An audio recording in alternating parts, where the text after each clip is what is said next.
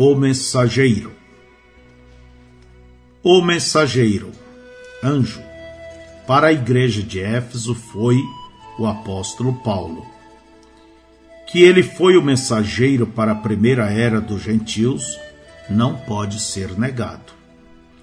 Embora Pedro fora concedida a autoridade de abrir as portas aos gentios, foi dado a Paulo ser seu apóstolo e profeta.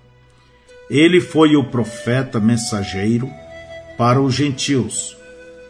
Seu ministério profético, através do qual recebeu a plena revelação da palavra para os gentios, autenticou-o como seu mensageiro apostólico. Com isto concordaram os outros apóstolos em Jerusalém. Gálatas capítulo 1, verso 12 ao 19. Porque não recebi nem aprendi de homem algum, mas pela revelação de Jesus Cristo. Porque já ouvistes qual foi antigamente a minha conduta no judaísmo, como sobremaneira perseguia a igreja de Deus e a assolava. E na minha nação excedia em judaísmo a muitos da minha idade sendo extremamente zeloso das tradições de meus pais. Mas, quando aprouve a Deus que desde o ventre de minha mãe me separou e me chamou pela sua graça, revelar seu filho em mim, para que o pregasse entre os gentios. Não consultei a carne nem o sangue, nem tornei a Jerusalém a ter com os que já antes de mim eram apóstolos. Mas parti para a Arábia e voltei outra vez a Damasco. Depois, passado três anos, fui a Jerusalém para ver a Pedro e fiquei com ele quinze dias. E não vi a nenhum outro dos apóstolos senão a Tiago, irmão do Senhor. Gálatas 2, 2 e subi por uma revelação e lhes expus o evangelho que prego entre os gentios e particularmente aos que estavam em estima, para que de maneira alguma não corresse ou não tivesse corrido em vão. Gálatas 2, 6 e 9.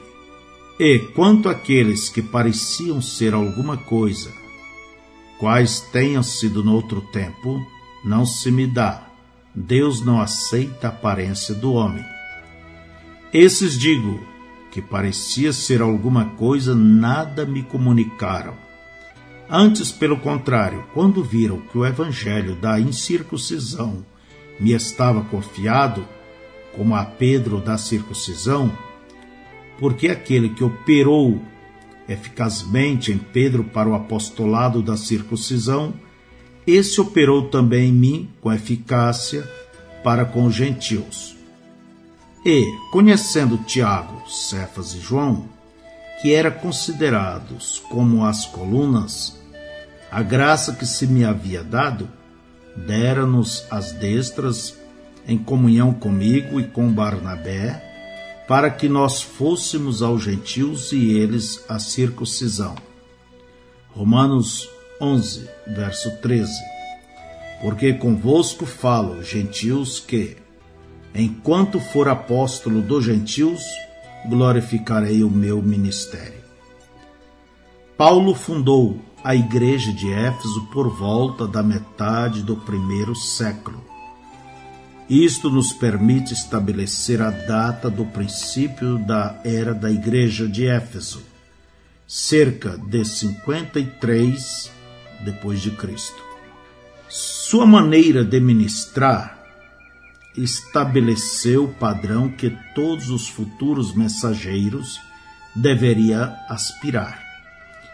E realmente estabeleceu padrão para cada verdadeiro ministro de Deus Embora ele não alcançasse tais alturas na esfera profética como alcançou Paulo, o ministério de Paulo teve uma qualidade tríplice e foi como segue. Primeiramente, Paulo foi completamente fiel à palavra. ele nunca se desviava dela, não importando o que custasse. Gálatas capítulo 1, verso 8 e 9. Mas, ainda que nós mesmos ou o anjo do céu vos anuncie outro evangelho além do que já vos tenho anunciado, seja anátema. Assim como já vulo dissemos, agora de novo também vulo digo: se alguém vos anunciar outro evangelho, além do que já recebestes, seja anátema. Gálatas 2:11. E chegando Pedro a Antioquia, lhe resisti na cara, porque era repreensível.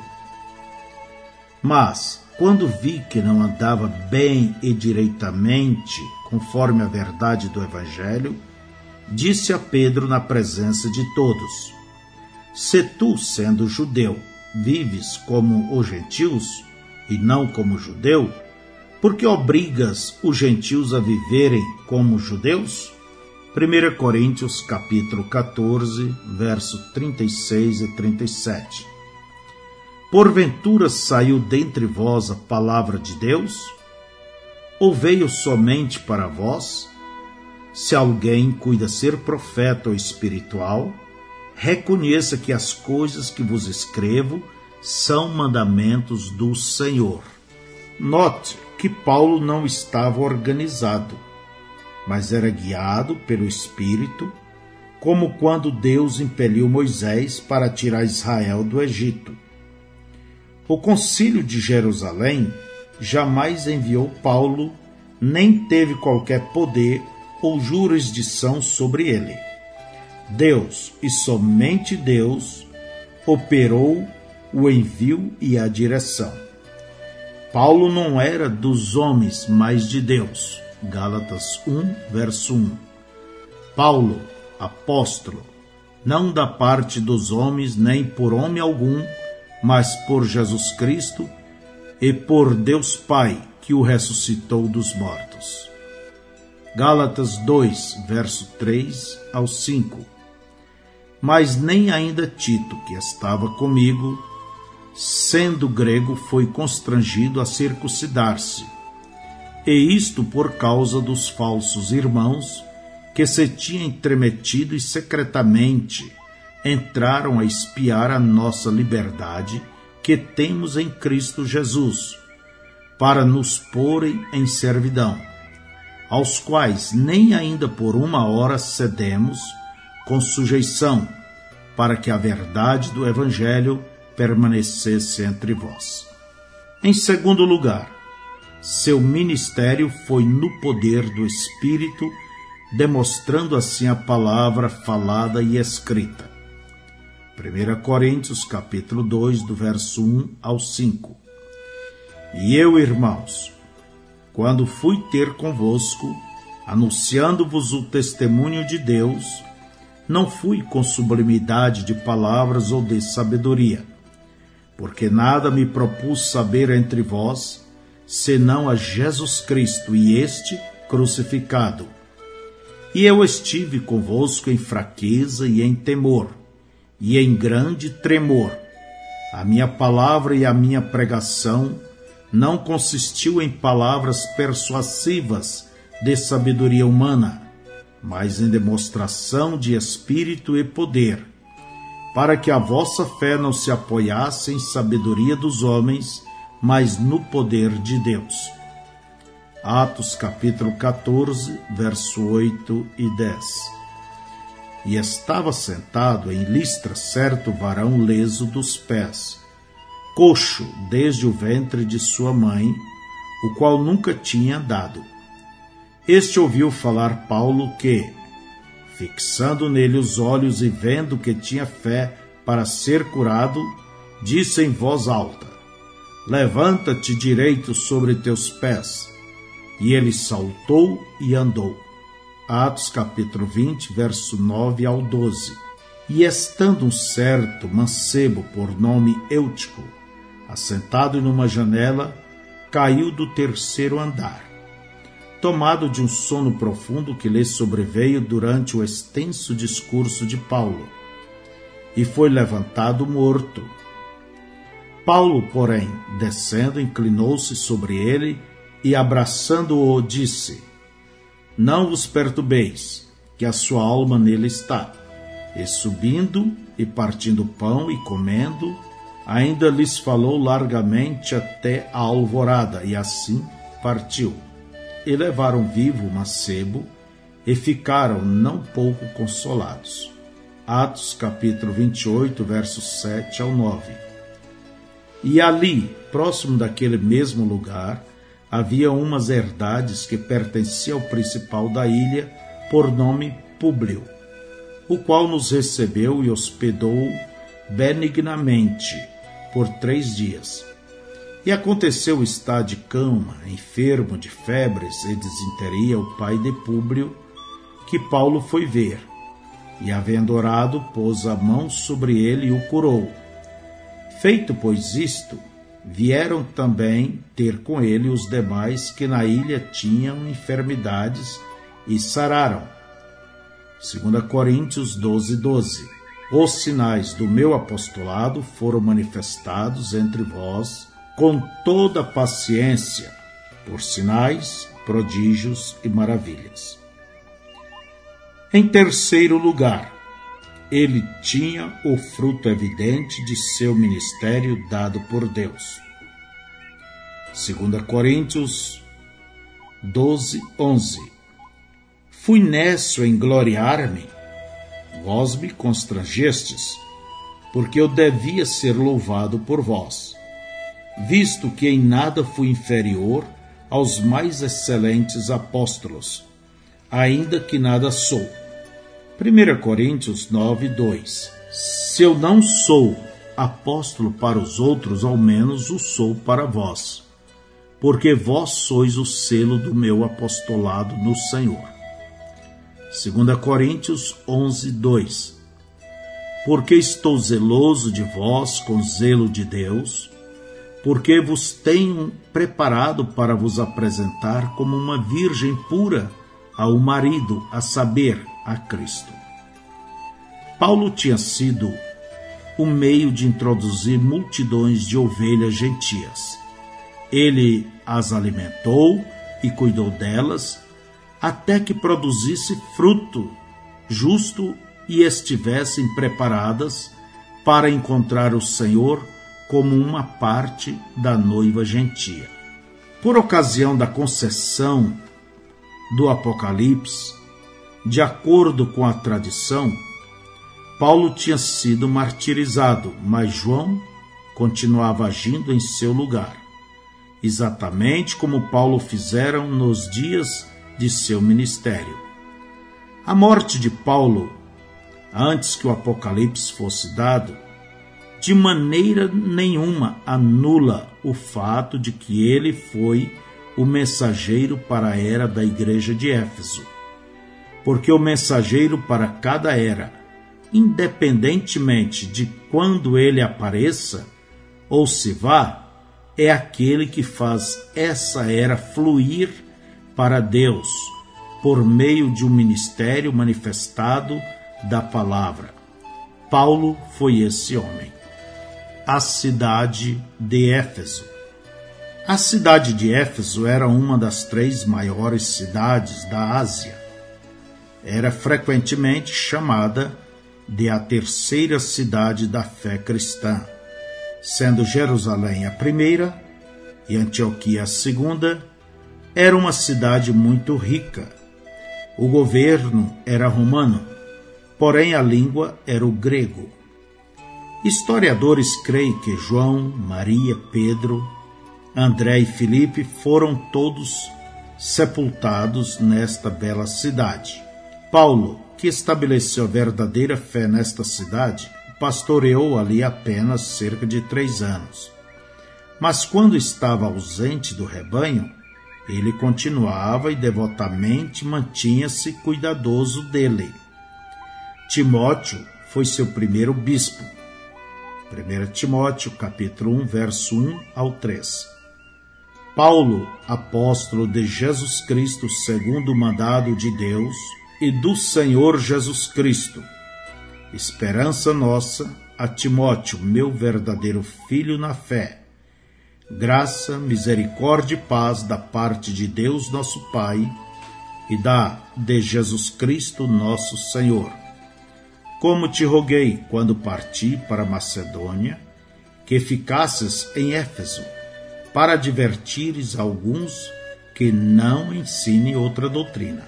O próprio nome Éfeso tem um estranho significado composto, visado e relaxado.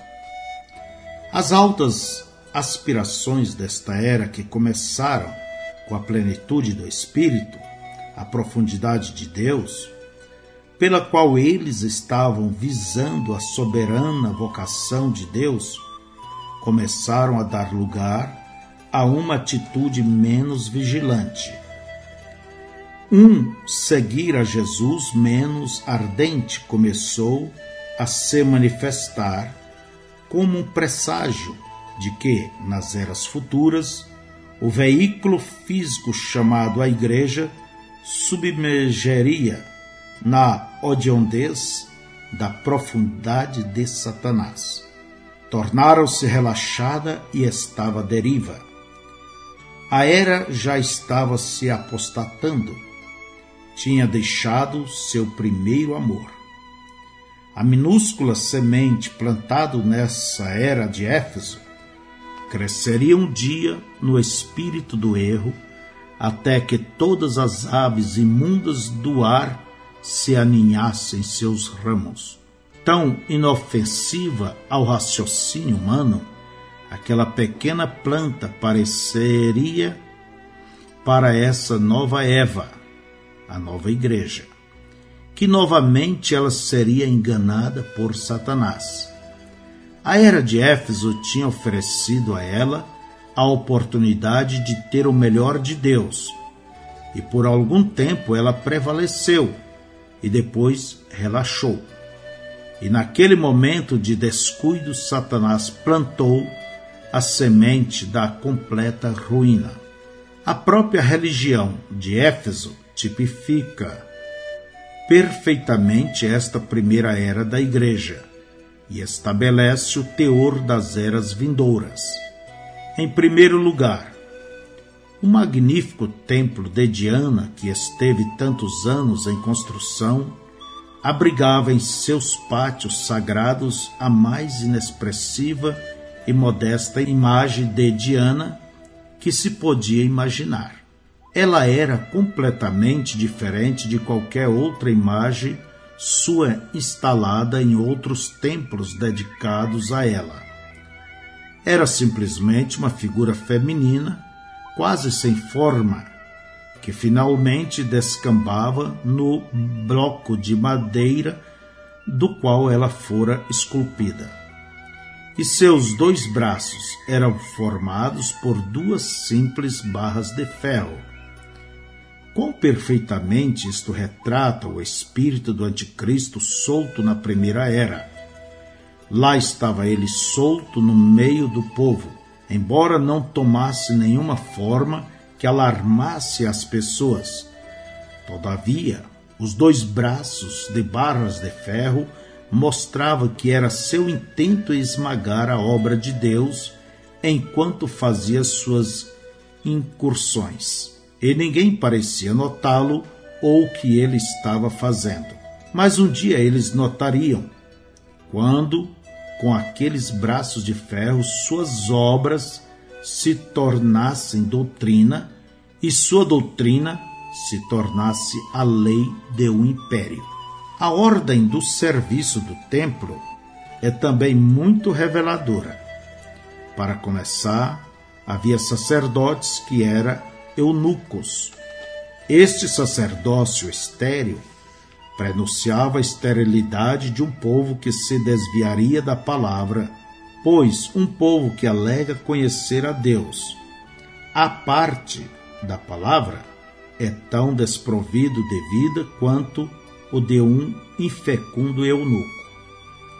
Em segundo lugar, o templo tinha dentro de seus confins as virgens sacerdotisas que desempenhavam os atos religiosos do templo.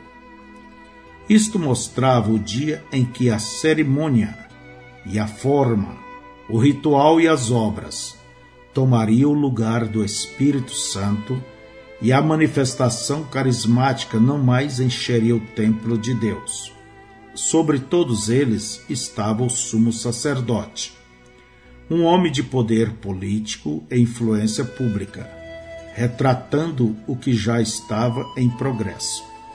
Embora não muito manifesto, ou seja, que a igreja seria entregue à liderança do homem, com planos do homem e ambições do homem. E o assim diz o Espírito Santo, não mais seria uma realidade viva. E abaixo de todos eles estavam os escravos do templo, que não tinha outra escolha a não ser obedecer à hierarquia religiosa. O que pode isto significar? Senão que viria o dia em que o clero, investido de autoridade, através de manobras políticas, ajuda estatal e da substituição da palavra e do espírito por credos, dogmas e liderança humana escravizaria os leigos, enquanto os líderes se regalariam em riquezas conseguidas ilegalmente e desfrutariam seus prazeres imundos, e as pobres pessoas que deveriam ser servidas de acordo com Deus agora tornavam-se os servos. Jesus, seu mensageiro e igrejas. Apocalipse capítulo 2, verso 1. Isto diz aquele que tem na sua destra as sete estrelas, que anda no meio dos sete castiçais de ouro. Este é aquele de quem é dito: Esse Jesus é Senhor e Cristo. Aí está ele, o único e exclusivo Senhor Deus Todo-Poderoso e fora dele não há outro. Aí está ele, o Salvador. Do Senhor vem a salvação. Jonas 2:9. Andando no meio das igrejas através das sete eras. O que ele foi na primeira era, ele é em todas as eras. Para cada crente, ele é Jesus Cristo, mesmo ontem e hoje e eternamente. O que ele fez uma vez, ele ainda está fazendo e continuará fazendo. Agora, você vai notar que Jesus está andando sozinho no meio de suas igrejas. Não há mais ninguém com ele, nem em verdade pode haver, pois ele sozinho operou a salvação dela e, tendo-a comprado com seu próprio sangue, ele a possui. Ele é o seu Senhor e Mestre.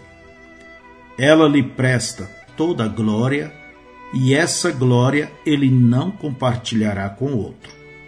Não há nenhum papa com ele, não há nenhum bispo com ele. Maria, a mãe de seu corpo terreno, não está com ele. Ele não fala e volta-se para um pai, pois ele é o pai ele não se volta para dar ordens a um Espírito Santo, pois ele é Deus, Espírito eterno, e é sua vida que está fluindo e pulsando na igreja, dando-lhe vida. E sem ele não haveria nenhuma vida. Do Senhor vem a salvação. Não havia ninguém com ele quando ele pisou o furor da ira da fornalha ardente não foi outro, mas ele, que esteve pendurado sobre a cruz e deu seu sangue. Ele é o autor e consumador de nossa fé. Ele é o Alfa e o Ômega de nossa salvação. Nós estamos desposados com ele e não outro. Nós não pertencemos à igreja, nós pertencemos a ele. Sua palavra é lei credos, dogmas, estatutos e constituições não têm nenhum efeito sobre nós. Sim, é Jesus sozinho que anda no meio das igrejas. É Deus nela, operando o querer e o efetuar. segundo sua boa vontade. Nunca esqueça isso. Você tem somente um vínculo com Deus e Deus tem somente um vínculo com você. Esse é Jesus. E Jesus sozinho. Ali está ele com as sete estrelas em sua destra. A destra, o braço, significa o poder e a autoridade de Deus. Salmo 44, verso 3. Pois não conquistaram a terra pela sua espada, nem o seu braço o salvou, mas a tua destra e o teu braço e a luz da tua face, porquanto te agradaste deles. Nessa destra de poder estão sete estrelas que, segundo Apocalipse, capítulo 1, verso 20, são sete mensageiros das igrejas. Isso significa que o próprio poder e autoridade de Deus estão por trás de seus mensageiros em cada era. Eles saem no fogo e poder do Espírito Santo com a palavra. Eles são estrelas, porque refletem luz a luz que eles refletem é sua luz. Eles não têm luz própria. Eles não acendem seus próprios fogos para que os homens andem entre as labaredas de suas faíscas. Isaías 50, verso 11. É noite, pois é quando as estrelas saem. É a noite da escuridão do pecado, porque todos, isto é, todo mundo, pecaram e estão constantemente destituindo-se da glória de Deus. Romanos 3:23. Estes sete mensageiros estão tornando Deus conhecido às pessoas. Se alguém os receber, recebe aquele que os enviou. São João 13:20. Eles falam e agem sob a autoridade dele. Ele está por detrás deles com todo o poder da divindade. Mateus 28, verso 18 ao 20. E chegando-se Jesus, falou-lhes, dizendo: É-me dado todo o poder no céu e na terra. Portanto, ide, ensinai todas as nações, batizando-as em nome do Pai, e do Filho e do Espírito Santo ensinando-as a guardar todas as coisas que eu vos tenho mandado. E eis que eu estou convosco todos os dias até a consumação dos séculos consumação das eras. Portanto, aí estão eles, cheios do Espírito Santo e de fé, incendiados com o fogo de Deus, pregando a palavra da verdade, e ali está ele para sustentá-los e pense nisto: nenhum crente de qualquer era precisa clamar em seu coração: Oh, se eu pudesse ter estado lá na primeira era, quando pela primeira vez os apóstolos foram enviados. Não há nenhuma necessidade de olhar para trás. Olhe para cima, contemple aquele que está mesmo agora caminhando no meio das igrejas através de todas as eras Contemple aquele que é o mesmo ontem, hoje e eternamente, e que jamais muda, quer em essência, quer em seus caminhos. Onde estiverem dois ou três reunidos em seu nome, ali está ele no meio deles. E no meio deles, não apenas como espectador complacente ou como um anjo registrador, mas ali está ele expressando exatamente o que ele é, a vida e o sustentáculo e o doador de todas as boas dádivas para a igreja. Aleluia! Que anda no meio dos sete castiçais de ouro. Quão significativas são essas palavras quando vistas à luz da Escritura, que o descreve como Cristo que é a nossa vida porque Cristo verdadeiramente é a vida da igreja. Ela não tem nenhuma outra vida. Sem ele, ela é simplesmente uma sociedade religiosa um clube, um ajuntamento de pessoas sem sentido. Assim como um defunto adornado e vestido ainda é um defunto, da mesma forma a igreja. Não importa que os seus programas e esforços bondosos possam alcançar de êxito. Sem Cristo, ela é um defunto também. Mas com Ele no meio dela, com Ele motivando-a, ela torna-se, para assombro de todos, seu corpo e plenitude daquele que cumpre tudo em todos. E nesta mesma hora, ele está andando no meio do castiçal de ouro da última era. O que ele era quando andava na primeira era, ele é ainda agora nesta última era. Jesus Cristo é o mesmo ontem, hoje e eternamente. Sete castiçais de ouro. Em Êxodo capítulo 25, 31 diz: Também farás um castiçal de ouro puro, de ouro batido se fará este castiçal. O seu pé e suas canas, as suas copas, as suas maçãs e as suas flores serão do mesmo. A verdadeira igreja de Jesus Cristo, a noiva, é semelhante ao ouro puro. Sua justiça é a justiça dele. Os seus atributos são os gloriosos atributos dele próprio. Sua identidade encontra-se nele. O que ele é, ela há de refletir. O que ele tem, ela há de manifestar. Não há nenhuma falta nela. Ela é gloriosa por dentro e por fora. Do princípio ao fim, ela é a obra do Senhor. E todas as suas obras são perfeitas. De fato, Nela está resumida e manifestada a eterna sabedoria e propósito de Deus. Como pode alguém esquadrinhar isto? Como pode alguém compreender isto? Embora não possamos fazê-lo, podemos aceitá-lo pela fé, porque Deus o tem falado. Mas o castiçal não é apenas de ouro, ele é de ouro batido, feito à mão com ouro batido de acordo com seus projetos, os quais foram dados pelo Espírito, com exceção de seu Senhor e Mestre, Jesus Cristo. Existiu alguma vez um povo tão batido e purgado como a noiva de Jesus Cristo?